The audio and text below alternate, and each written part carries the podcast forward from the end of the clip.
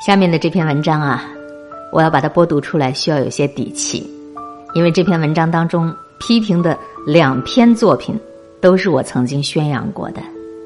这是一位听众发送过来，让我识别什么叫伪鸡汤，什么叫假鸡汤。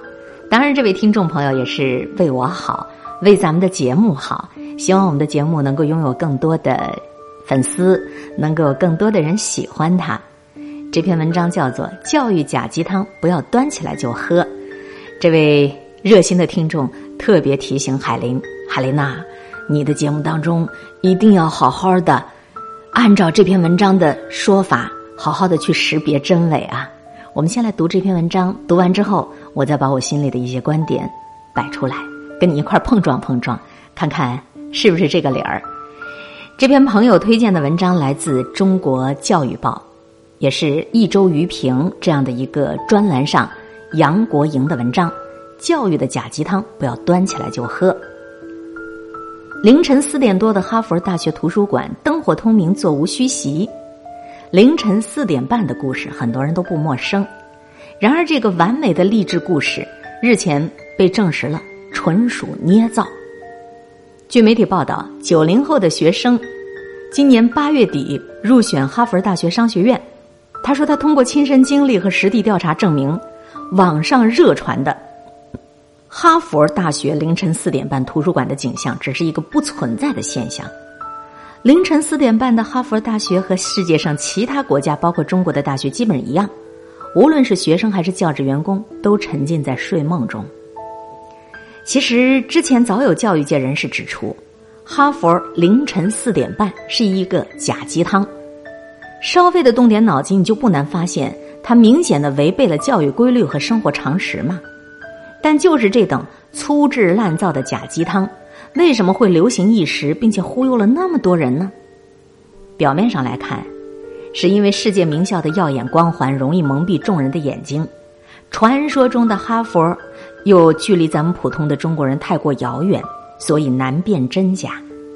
但是从深层次来看，他宣扬的。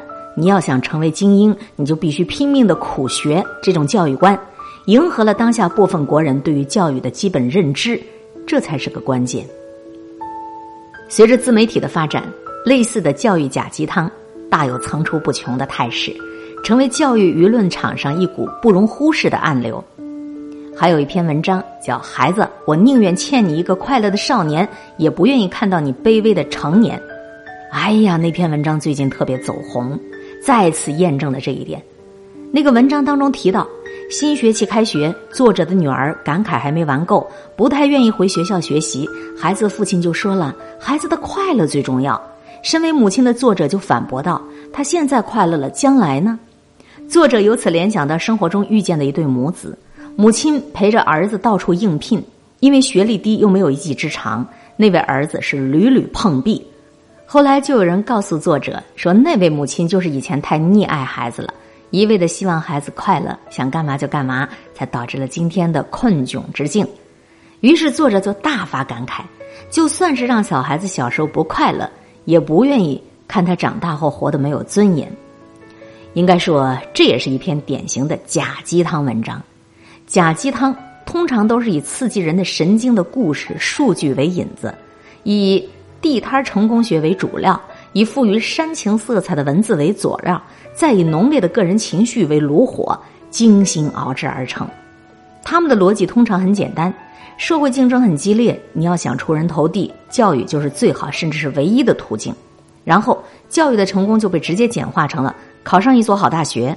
要考上好大学，你就必须要玩命的学习，就必须从中小学甚至幼儿园开始就赢在起跑线上。总之。必须是一路的勤学苦学，往死里去学。最近的几条教育热点新闻都是新鲜的例证。在武汉，家长花好几万让孩子去读天价的学前班；在成都，小学奥数题目难倒了无数的家长。有网友就直言：“这难道是要培养神经病人吗？”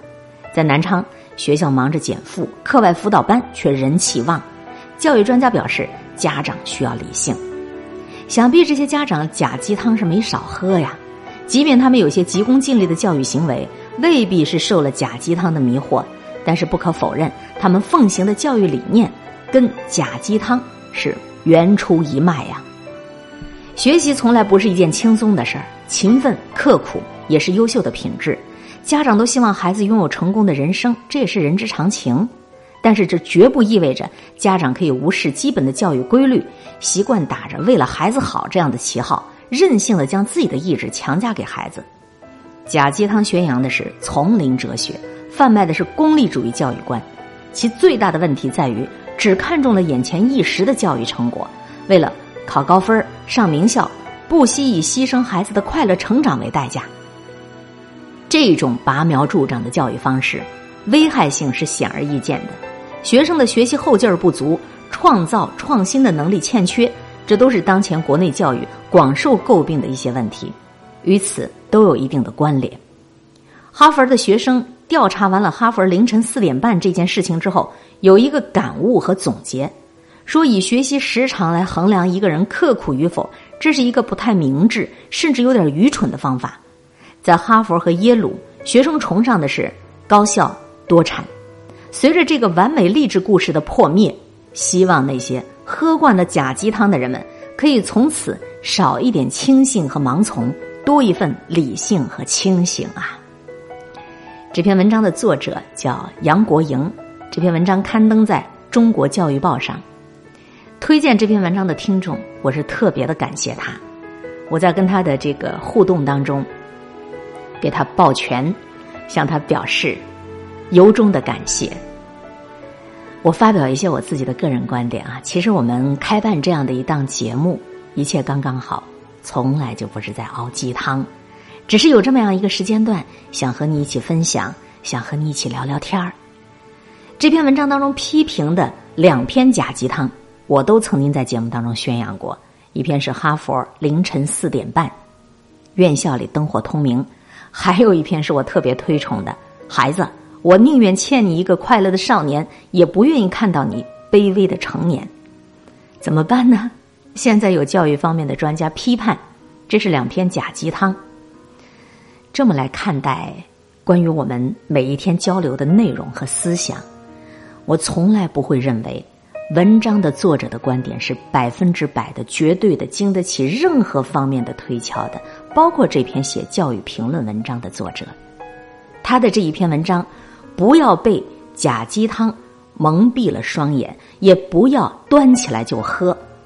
每个人都有说话的权利，只要你说的话没有给别人带来伤害。教育，它是一个难以用一句话、一篇文章就能说透的问题。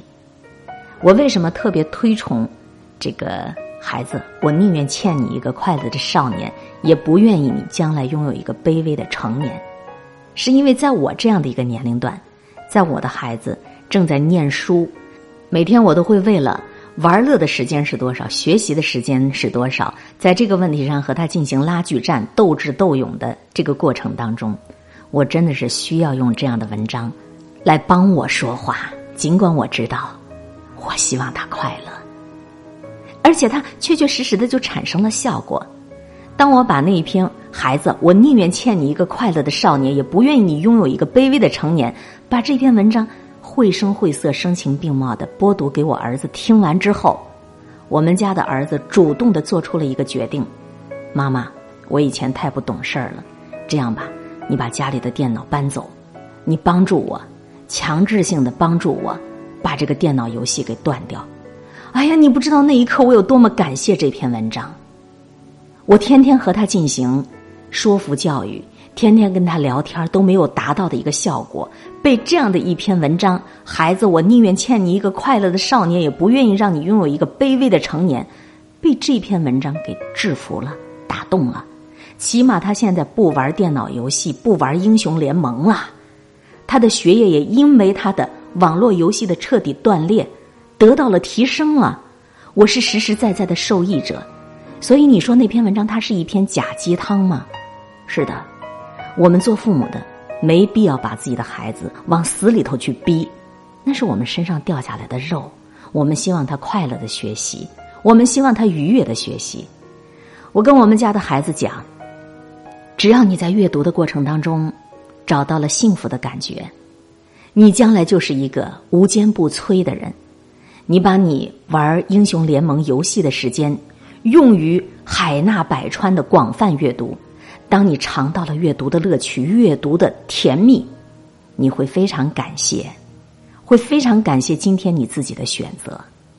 其实生而为人，每个人需要什么都是不一样的。不要再去说哪篇文章是鸡汤，我不太喜欢这个词儿，我喜欢说正能量。